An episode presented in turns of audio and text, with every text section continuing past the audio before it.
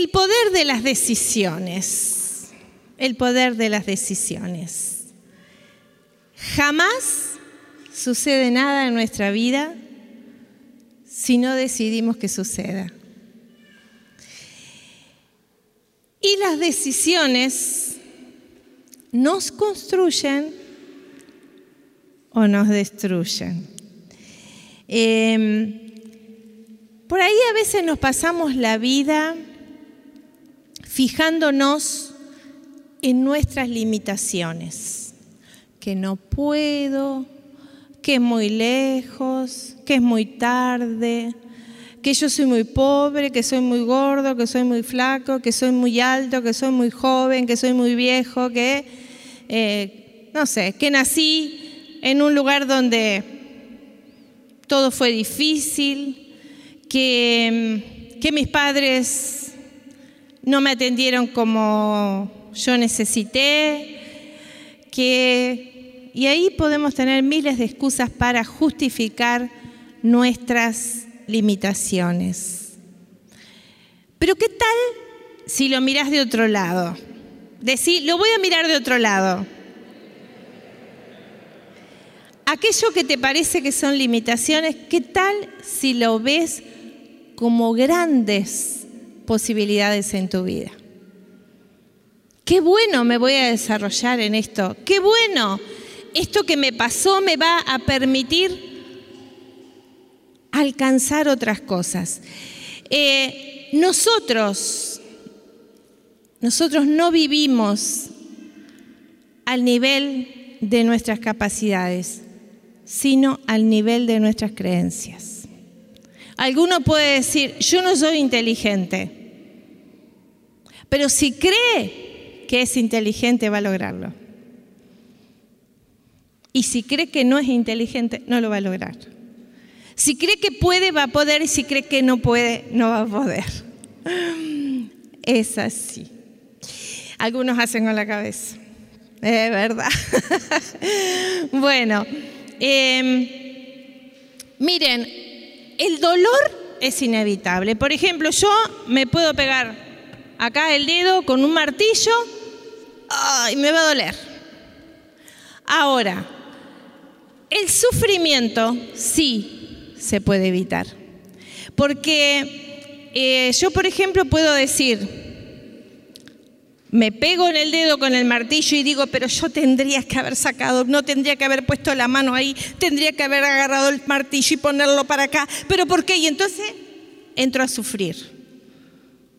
Y entro a lastimarme. Y muchas veces aquellas cosas que son dolores en nuestra vida, terminan siendo la plataforma que me catapulta a cosas maravillosas, que sin esa aparente dificultad no hubiera podido alcanzar el otro nivel o protegerme. Miren, hay un refrán que dice, Dios escribe derecho, ¿cómo es? En renglones torcidos. Dios es maravilloso. Decirle al que tenés al lado, Dios es maravilloso. Y a veces nosotros decimos, Dios tiene el control. Parcialmente es verdad, pero no es toda la verdad. Porque Dios tiene el control, esto lo hablábamos en el retiro este fin de semana, Dios tiene el, control de aquello que yo no puedo controlar pero no de todo, porque Dios nos ha hecho libres. Entonces, eh, hay un texto en la Biblia, en, el libro de Lucas, en el capítulo 1, eh, que siempre está bueno compararlo, porque son dos textos seguidos, eh, la visita del ángel a Zacarías y la visita del ángel a María. Y para aquellos que no conocen la historia de Zacarías, de pronto se le presenta un ángel a Zacarías que era sacerdote y justo le había tocado hacer el servicio a él, entonces él va a hacer el servicio al templo y ahí se le aparece un ángel. ¿Se imaginan ustedes?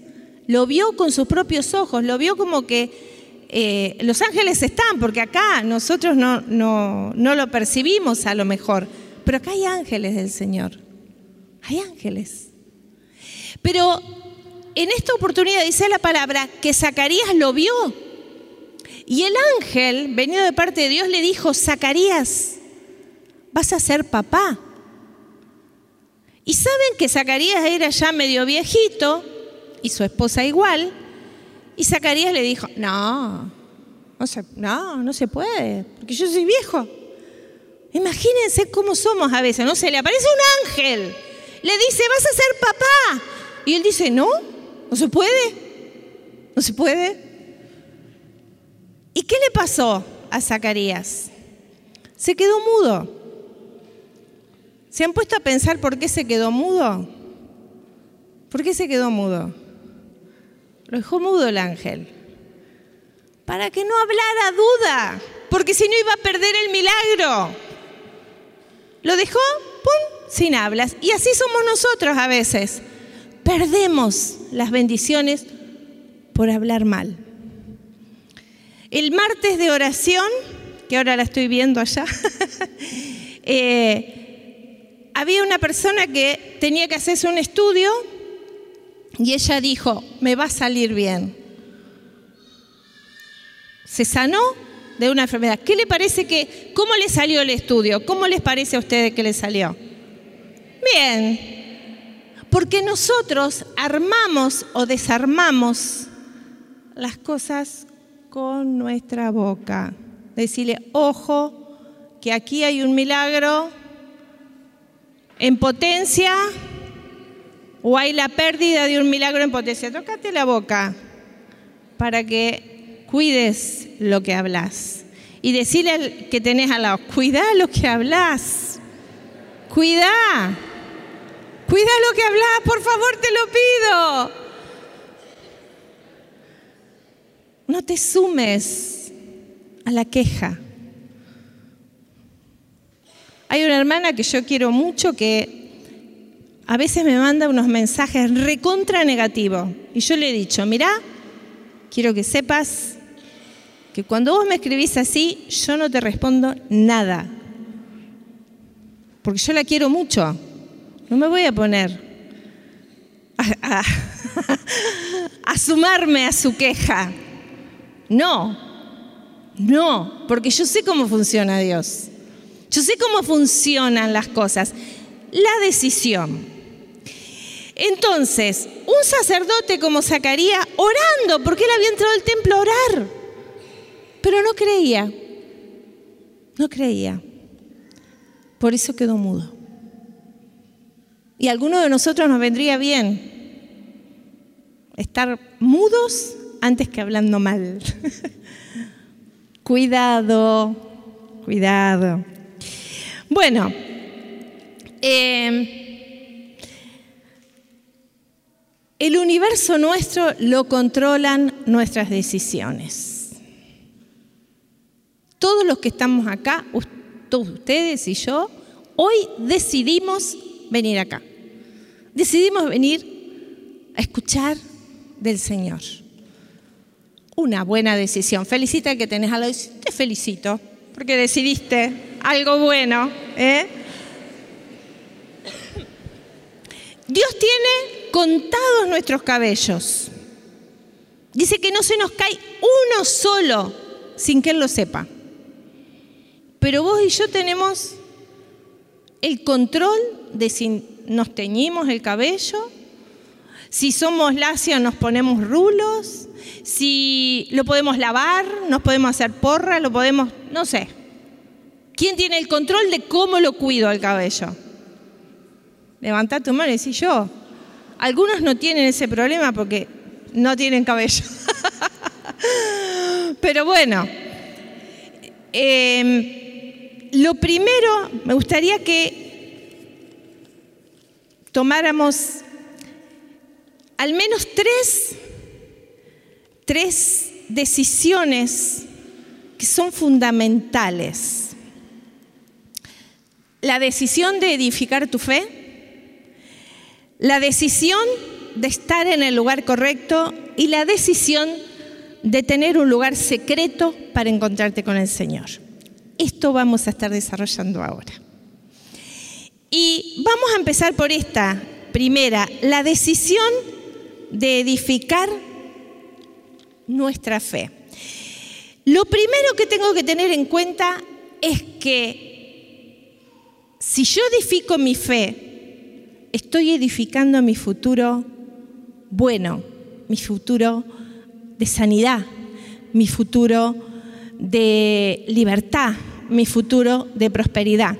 Yo me imagino que si Ana, ustedes escucharon este testimonio de su sanación de las varices, si ese miércoles, ese jueves, perdón, ella no hubiera venido, hubiera decidido, hoy no voy, porque me duelen las piernas. Hoy no voy porque tengo pereza, hoy no voy porque hace frío, hoy no voy porque hace calor. ¿Qué se perdía ella? Se perdía su milagro. Y muchas veces nos perdemos cosas maravillosas por decisiones equivocadas. Cuando mm, Dios le dijo a Moisés, miren, en Deuteronomio 30, en el versículo 9 dice que Yahvé tu Dios te dará abundante prosperidad en todo lo que hagas. Qué bueno, me encanta. ¿A ustedes? ¿Sí? Y le sigo leyendo, multiplicará tus hijos y las crías de tus ganados, tu tierra será fecunda y tendrás de todo en abundancia. ¡Wow! Promesa del Señor. De nuevo se complacerá Yahvé en tratarte bien como hizo con tus padres, porque tú habrás vuelto a Yahvé, tu Dios, con todo tu corazón y con toda tu alma, y guardarás sus mandamientos y sus normas. Acá está la decisión. Fíjese que Dios se complace en darte abundancia, en darte prosperidad, en darte salud, en liberarte, pero, pero, si vos y yo escuchamos de su palabra, cumplimos sus mandamientos y hacemos lo que Él nos dice. Porque ¿saben qué? Es obedeciendo y viviendo por fe que nosotros somos bendecidos. No importa de dónde vengas, si tu familia no te formaron en la fe, si tu familia es pobre, si tu familia hay vicios, si en tu familia no importa, si vos decidís seguir al Señor, escucharlo, obedecerlo y servirlo, todo cambia. Por eso la primera decisión, como decía Emanuel el jueves pasado, es buscar a Dios, confiar, a Dios, confiar en Dios, creerle a Él, esperar en Él. Y dice, em, seguimos con Deuteronomio 30, este mandamiento que yo te doy no es superior a tus fuerzas. Dios no te está pidiendo algo que vos y yo no podemos hacer, sino ni está fuera de tu alcance, no está en el cielo para que puedas decir quién subirá al cielo y lo, lo traerá. Entonces,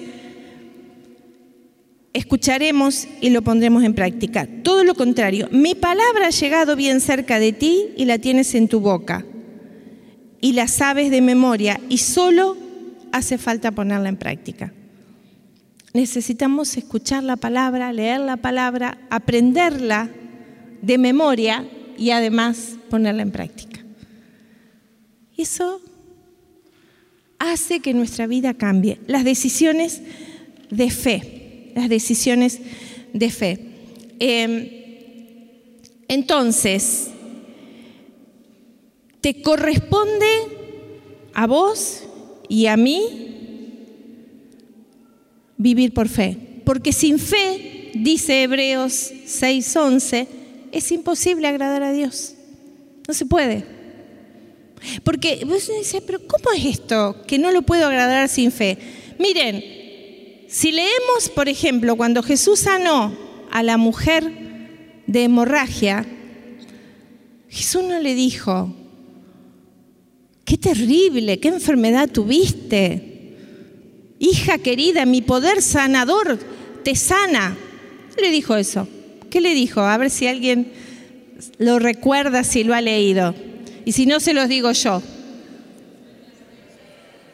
Tu fe, le dijo, hija, tu fe, no, no la fe de Jesús, no el poder de Jesús, tu fe te ha sanado. Miren qué maravilloso. Qué maravilloso. Quiere decir que también nosotros podemos acceder a lo mismo. No tenés un problema de enfermedad, tenés un problema de fe. ¿Te has dado cuenta de eso?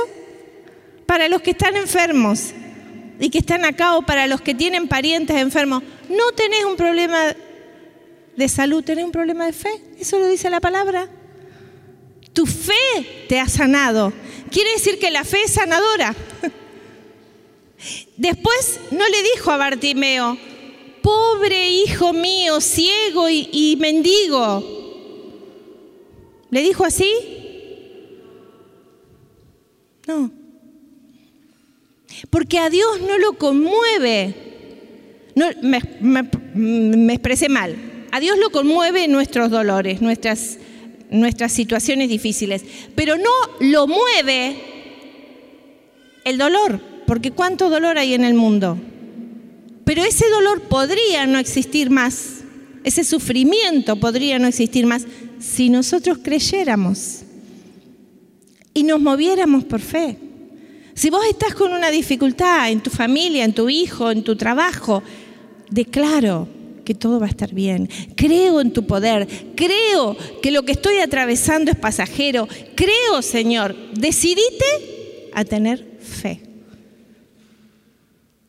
Fe en serio. Fe en el poder del Señor. La fe es más preciosa que el oro y que la plata. Es la moneda que te alcanza las mayores bendiciones. Ahora, si vos hablas duda, mira, si tenés duda, cállate. Decía, ay, me voy a callar cada vez que tengo duda. Decilo.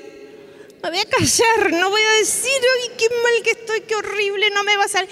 Porque te estás auto limitando. Te estás auto mal diciendo. Decir mal. Mal diciendo. Entonces, esta primera decisión de tener fe. Dios no decide tus experiencias, tu fe decide tus experiencias. Decile al hermano que tenés al lado, de paso nos predicamos entre nosotros.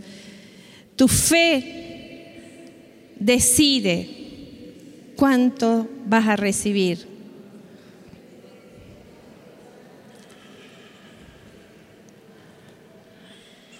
Mire, nosotros yo en el retiro contaba, no, lamentablemente no tenemos tiempo acá para, para contar testimonios, pero nosotros tenemos tantos testimonios, tantos testimonios de fe, cosas que para los hombres hubieran sido irrisorios.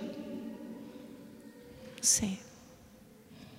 No sé, recuerdo una vez que teníamos un, un auto eh, Luis XV, el chiste que dice Luis XV, ¿no? Luis lo maneja y 15 lo empujan, algo así. bueno, nuestro primer auto era más o menos así.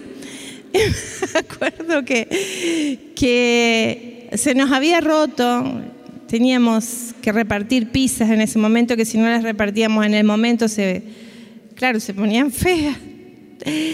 Y y se nos había roto, no, no funcionaba y no teníamos plata para arreglarlo, bueno, qué sé yo, esas cosas tremendas. Entonces nos pusimos con José, estaba el autito ahí, las pizzas para, para repartir, eh, y nos pusimos a, a dar vuelta alrededor del auto orando. Parecíamos locos. Señor, bendícelo, Señor, qué sé yo, Señor. Y claro, cualquiera que le decíamos, ¿qué están haciendo? Estamos orando para que se arregle el auto. Cualquiera hubiera dicho, pobres locos, ¿qué les pasa? Pero ¿saben qué pasó? En una José levanta el capó y ¿sabe este tornillito? Le hace así y el auto anduvo. Así que salimos a repartir y pudimos hacer el reparto del día. Esa es una pequeña de las tantas situaciones que pudimos salir por fe, por fe, por fe. Em, nunca hables duda. Deja que la duda se muera sin hablarla. Decirle, te vas a morir adentro de mío, pero no te voy a dar el gusto de hablar duda, miedo, desesperanza. Y mm, la duda te puede llevar a tener los peores resultados. Eh, como la fe, los mejores resultados. Vos elegís, vos decidís para dónde voy, qué hago con mi vida. Edificar tu fe te nutre y te levanta. Edificar la duda y el miedo te destruye. La segunda decisión, decíamos, es la decisión de estar en el lugar correcto. Y si nosotros vemos en la palabra de Dios, vamos a ver que Dios primero hizo el lugar y después puso al hombre. Por ejemplo, en el Génesis, Dios creó el paraíso y después ahí puso al hombre. Hay lugares, lugares que son de bendición para tu vida. Yo sé que al tercer día es un lugar de bendición para todos nosotros. Esta comunidad es un lugar de bendición, por eso venimos, ¿verdad? Porque aquí nos sanamos, aquí nos levantamos, aquí nos restauramos, aquí aprendemos tantas cosas de parte de Dios. Por eso Dios la ha creado esta comunidad, con un propósito, levantarnos, sanarnos, restaurarnos y para que podamos cumplir lo que dice el catecismo de la Iglesia Católica. ¿Para qué hemos sido creados? Para conocer, amar y servir a Dios. Hasta que no encontramos ese propósito andamos a los tumbos. Y los lugares tienen importancia. ¿Por qué Dios le dijo a Elías, por ejemplo, en la palabra está, en el libro de Reyes, cuando había una sequía muy grande, primero Elías era alimentado por unos cuervos y tomaba agua del arroyo. Pero en un momento Dios le dice, ve a Zarepta. Ahí una viuda te va a dar de comer y de beber. El lugar. Y Elías se tuvo que mover. ¿Por qué cuando Naamán estaba enfermo de lepra, le dijeron que se fuera a bañar en el Jordán, no en otro río. No que se tirara agua por arriba, no que... No, el lugar. Y así podemos ir viendo qué importancia el lugar. Si estás en el lugar incorrecto, te estás perdiendo la bendición. A veces estamos en el lugar incorrecto. No estamos viviendo donde tenemos que vivir. No estamos concurriendo a donde tenemos que concurrir. Estamos conectándonos con personas incorrectas. Por ejemplo, ¿cuántos jóvenes, por estar en el lugar incorrecto, empezaron a caer en vicios? ¿Cuántas personas se encontraron y conocieron al hombre o a la mujer incorrecta en el lugar incorrecto? Para pensarlo. ¿Por qué se habla en la Biblia de Jericó, de Gilgal, de Betel, de la encina de Ofrá? Porque los lugares tienen que ver, los lugares tienen que ver con tu bendición, con mi bendición y con la maldición también. Sodoma, Gomorra, y así podríamos eh, seguir viendo tantos lugares incorrectos. Y cuando nosotros usamos las cosas fuera del lugar. Por ejemplo, si yo tuviera una lapicera, una virome, préstame una virome. Gracias. No te lo voy a hacer para que no se te arruine. Pero si yo empiezo con esta virome así, tac, tac, me voy a tocar de este lado. Empiezo a golpear acá con la punta. ¿Qué pasa con esta virome? No va a escribir más, ¿verdad? No le va a dar el uso para la cual fue creada, porque la estoy usando en el lugar incorrecto. Ahora, si yo agarro esta virome y la coloco sobre el papel, va a funcionar para lo que fue creada. Muchas gracias. De la misma manera, nosotros a veces somos como esa virome en lugares incorrectos. Por eso nos destruimos. Por eso nos andamos con depresión, con tristeza, con miedo, porque estamos en los lugares incorrectos. Entonces, fíjate qué lugares estás habitualmente yendo o a qué lugares no estás yendo que tendrías que ir. Este fin de semana, todos los que estuvimos en el retiro, a ver, levante la mano los que estuvieron en el retiro este fin de semana. Si quieren, pregúntenle a ellos si se arrepintieron de haber estado el fin de semana en el retiro. Les van a decir que no seguramente. Pero quiero decirte que esa invitación fue hecha para todos los que estamos acá y para todos los que nos miran a través de internet. Y muchas personas se invitaron, pero no todos fueron. Y a veces hay cosas que nos perdemos, como la sanación que tuvo Ana en ese día, que podría habérsela perdido si no hubiera estado en el lugar correcto le preguntas al Señor, hoy me levanto, Señor, miren, yo hago esto siempre, le digo, Señor, haceme la agenda del día de hoy. Yo creo que tengo que ir acá, acá, acá, acá, acá, pero la cambio si vos me decís. Solo te pido que lo entienda. Necesitamos ser abiertos para que Dios nos bendiga. Después, otra de las decisiones, la tercera decisión, es la decisión de tener un lugar secreto para encontrarte con el Señor. Citas divinas con el Señor. En nuestra casa tenemos un lugar para el televisor o no. O andamos con el televisor para todos lados. No, ¿verdad que lo tenemos ahí? Está en un lugar donde no se toca porque se puede romper, porque no lo podemos. Tenemos un lugar para la cama, ¿verdad? Este es el dormitorio. Tenemos un lugar para la mesa. Y así podríamos decir, tenemos lugar para tantas cosas. Pregunto, ¿tenemos un lugar para el Señor en nuestra casa? ¿Está ese lugar donde yo tengo encuentros y citas divinas con Él? Donde es un lugar donde yo me gozo en su presencia, donde comienzo el día, donde acudo durante el día y donde termino el día con Él.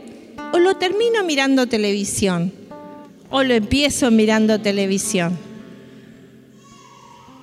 ¿Dónde estoy con el Señor? ¿Tengo ese lugar preparado para encontrarme con Él? Por eso es que hay tanto estrés, tanto, tanto rencor a veces, tanta cosa.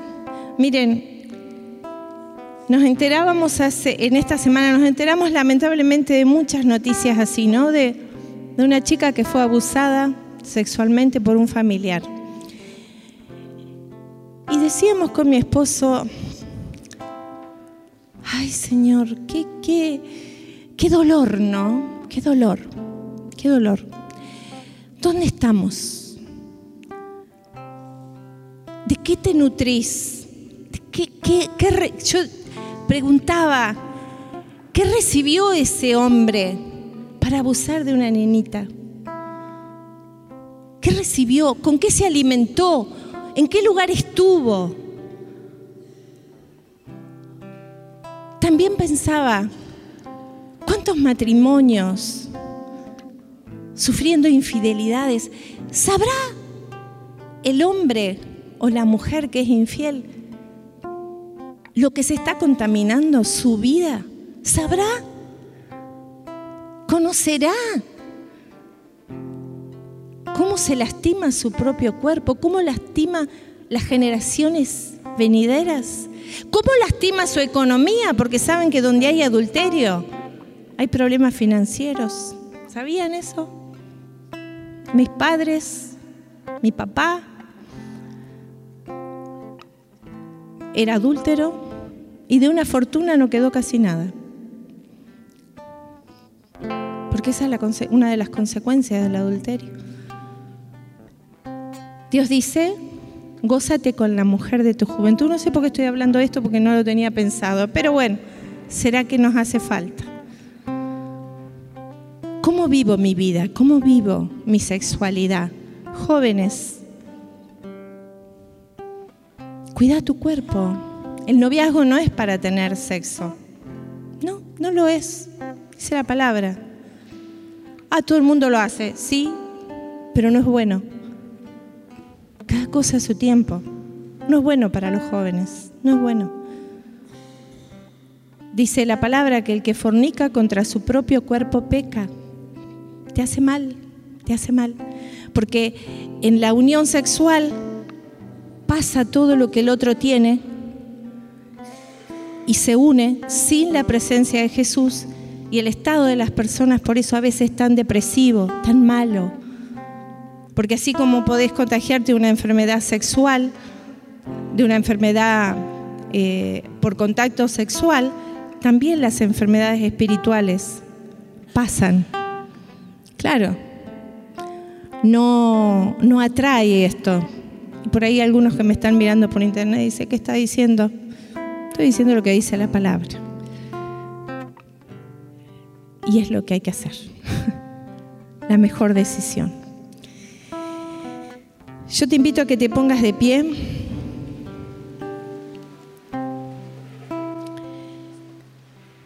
Y pienses que estás preparado para el éxito. Estás preparado para ser bendecido. Y Dios te pone el bien y el mal, la vida y la muerte. Tú decide, dice el Señor. Así dice la palabra. Y yo te, te, invito a que le entregues las cargas que trajiste al Señor. Tal vez vicios, tal vez problemas en tu familia, tal vez dificultades en el trabajo, falta de trabajo, deudas. Pero yo te invito a que hagas una decisión de fe. Y vamos a hacer algo eh, que tiene que ver con la bendición.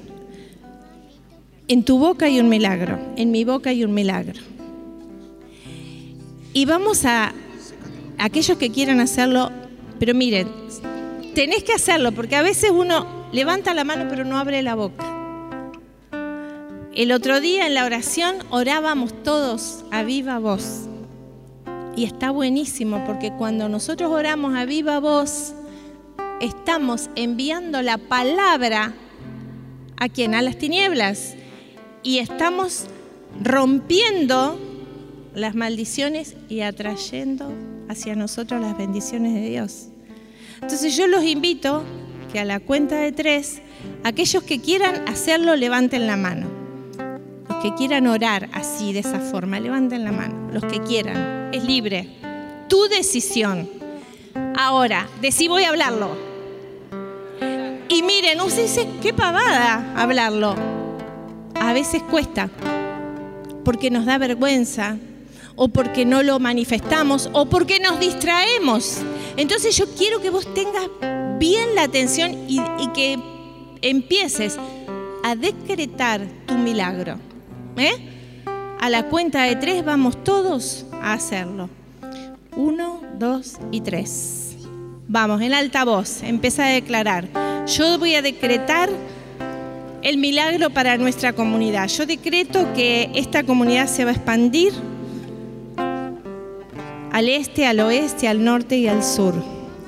Que vamos a ir a predicar y a llevar la palabra de Dios y a llevar las bendiciones del Señor a todos los lugares. Vamos a atravesar los límites de Argentina, vamos a atravesar los límites de América, vamos a ir por los, todos los continentes llevando la palabra de Dios. Y aquí van a suceder signos, prodigios y milagros. Declaro y decreto que prontamente edificaremos la casa para el Señor y que será tan maravillosa que todos estaremos asombrados y maravillados.